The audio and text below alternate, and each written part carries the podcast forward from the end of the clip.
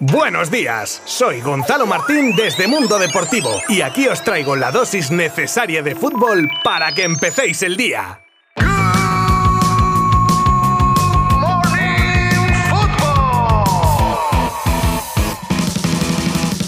Bueno, hoy no digo lo de hola muy buenas porque vaya nochecita de Champions la que tuvimos ayer. Derrotas de Barça y Atlético ante Bayern y Bayern, Múnich y Leverkusen. Y por el mismo resultado. De estos partidos y del resto hablaremos en unos instantes y escucharemos por supuesto declaraciones post partido de algunos protagonistas. Al margen de lo concerniente a la Champions, pues repasaremos la rajada de un RDT, ya jugador del Rayo, actualización de la guerra Barça Atlético por el pago o no de los 40 millones por Grisman, más sobre Mbappé y su salida al finalizar la próxima temporada. Bueno, y más cosas que os traigo hoy calentitas, así que acompañadme los próximos minutos si no os lo queréis perder. Os habla Gonzalo Martín desde Mundo Deportivo. ¡Empezamos!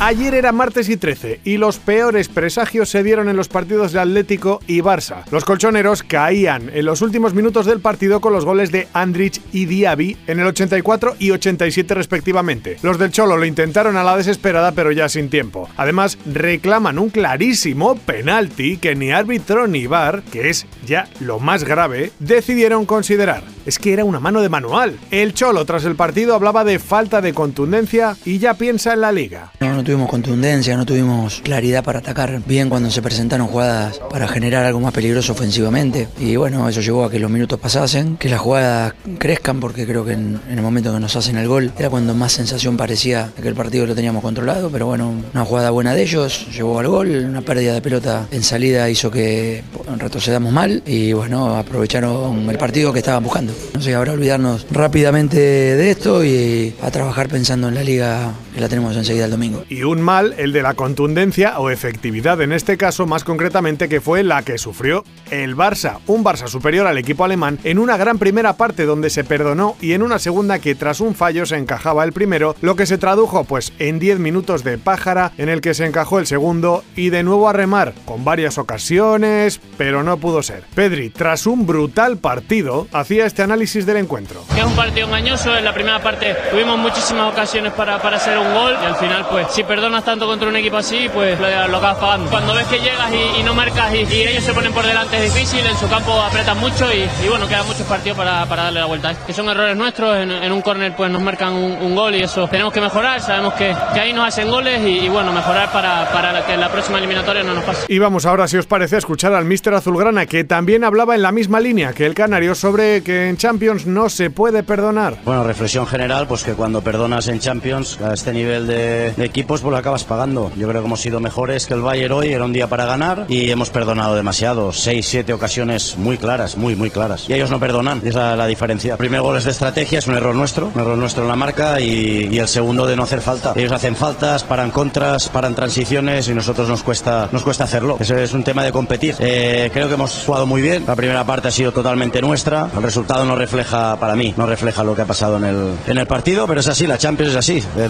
dominas, eh, creas ocasiones, muchas más que el contrario y perdonas y al final lo acabas pagando. Después Xavi reconocía que esta derrota por cómo se produce es un paso atrás, pero se siente optimista de que el grupo lo supere pronto. Bueno, yo creo que nos tenemos que, dar, que quedar con las cosas positivas. El resultado está claro que es, es totalmente negativo ¿no? y que hay que aprender de los errores. Esto es fase de grupos, queda todavía mucho, pero sí, sí, sí, es un paso atrás, es un paso atrás. Queríamos eh, ganar aquí, creo que hemos hecho méritos para, para conseguir no el empate, sino la victoria y nos vamos con una derrota que creo que son por errores nuestros, ¿no? De efectividad, de falta de acierto en, la, en el área contraria y luego en la, en la nuestra. Así que hay que aprender de los errores y, y, seguir trabajando. Por último, en el Allianz también hubo polémica sobre un penalti cometido sobre Dembélé. ¿Qué opina Xavi? ¿Lo vio? ¿No lo vio? No lo he visto, no lo he visto repetido. Me dice todo el mundo que sí que es, pero bueno, ya está. Si no, al final son errores nuestros, no. Del árbitro no, ya sabéis que no hablo nunca y al final es la tensión de, del partido. El resto de resultados de la jornada de ayer de Champions fueron Victoria Pilsen 0, Inter 2, Sporting de Portugal Portugal 2, Tottenham 0, Porto 0, Brujas 4, Marsella 0, Eintracht 1 y Liverpool 2, Ajax 1. Parece que el caso Griezmann, el caso de los 40 millones a evitar pagar, va para largo. Y eso que parecía que ayer con la información desde Francia de un acuerdo entre clubes para rebajar la cifra a 25 millones terminaba el debate. Pero parece que el Barça niega dicha información e insiste en que ya les dijeron a los colchoneros que las condiciones para la obligación del pago ya se han cumplido, por lo que van a exigir lo firmado. Como digo, hay tema para rato. Lo que sí que ha terminado es la estancia de RDT en el español, que finalmente ficha por el Rayo Vallecano. Eso sí, se va dejando recaditos hacia los pericos. Primero, aclara que no se va por dinero y que ha sido víctima de una campaña desproporcionada de ataques personales. Posteriormente, se despacha con Catoira y Diego Martínez, a los que acusa de tenerlo arrinconado e infravalorado y califica de incompetentes a los dirigentes del club. ¿Y qué pensáis? ¿Que el recadito de RDT era solo un mensaje de ida? No, no, no, no, no, ya que el club, además de contestar al jugador diciendo que el español ha hecho grande a RDT, mandan un mensaje a la afición que trina por la salida del delantero por una cantidad a su entender irrisoria. El CEO del club dice que nunca se ha engañado a la gente, ya que en ningún caso se ha puesto en venta a un jugador que tenía una cláusula de 70 millones, pero que se ha tomado la decisión que tenía menos impacto económico en el club. Jan Eich Fjordhoff es un periodista noruego muy cercano a la familia de Haaland y ha publicado en sus redes sociales algo muy acorde a las informaciones que sacaba el equipo sobre que Mbappé saldrá antes de lo que se esperaba del PSG. Según Fjordhoff, Kylian acordó con Qatar quedarse en París una temporada más por la Copa del Mundo para irse al Madrid al siguiente verano. ¡Ay, la que nos espera!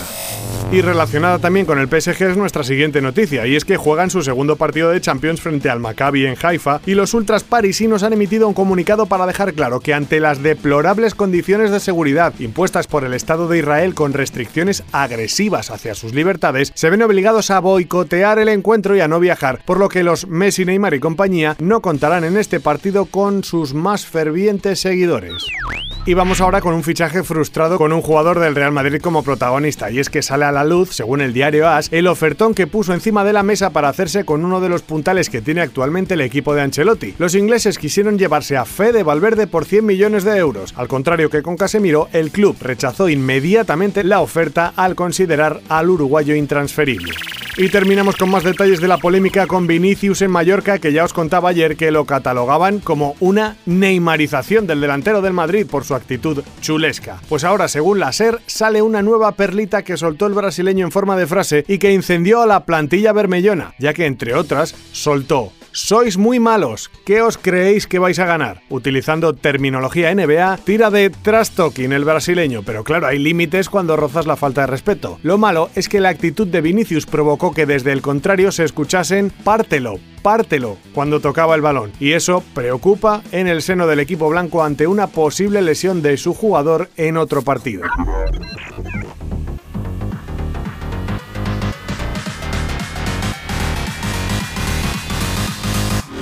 Pues esto es todo por hoy. Mitad de semana con malas noticias en lo deportivo que a ver si enmiendan hoy Sevilla y Real Madrid en sus partidos ante Copenhague y Leipzig, que podréis seguir, por supuesto, desde mundodeportivo.com y sus redes sociales. Como siempre, muchas gracias a todos. Abrazo virtual. Adiós. Mundo Deportivo te ha ofrecido Good Morning Football, la dosis necesaria de fútbol para comenzar el día.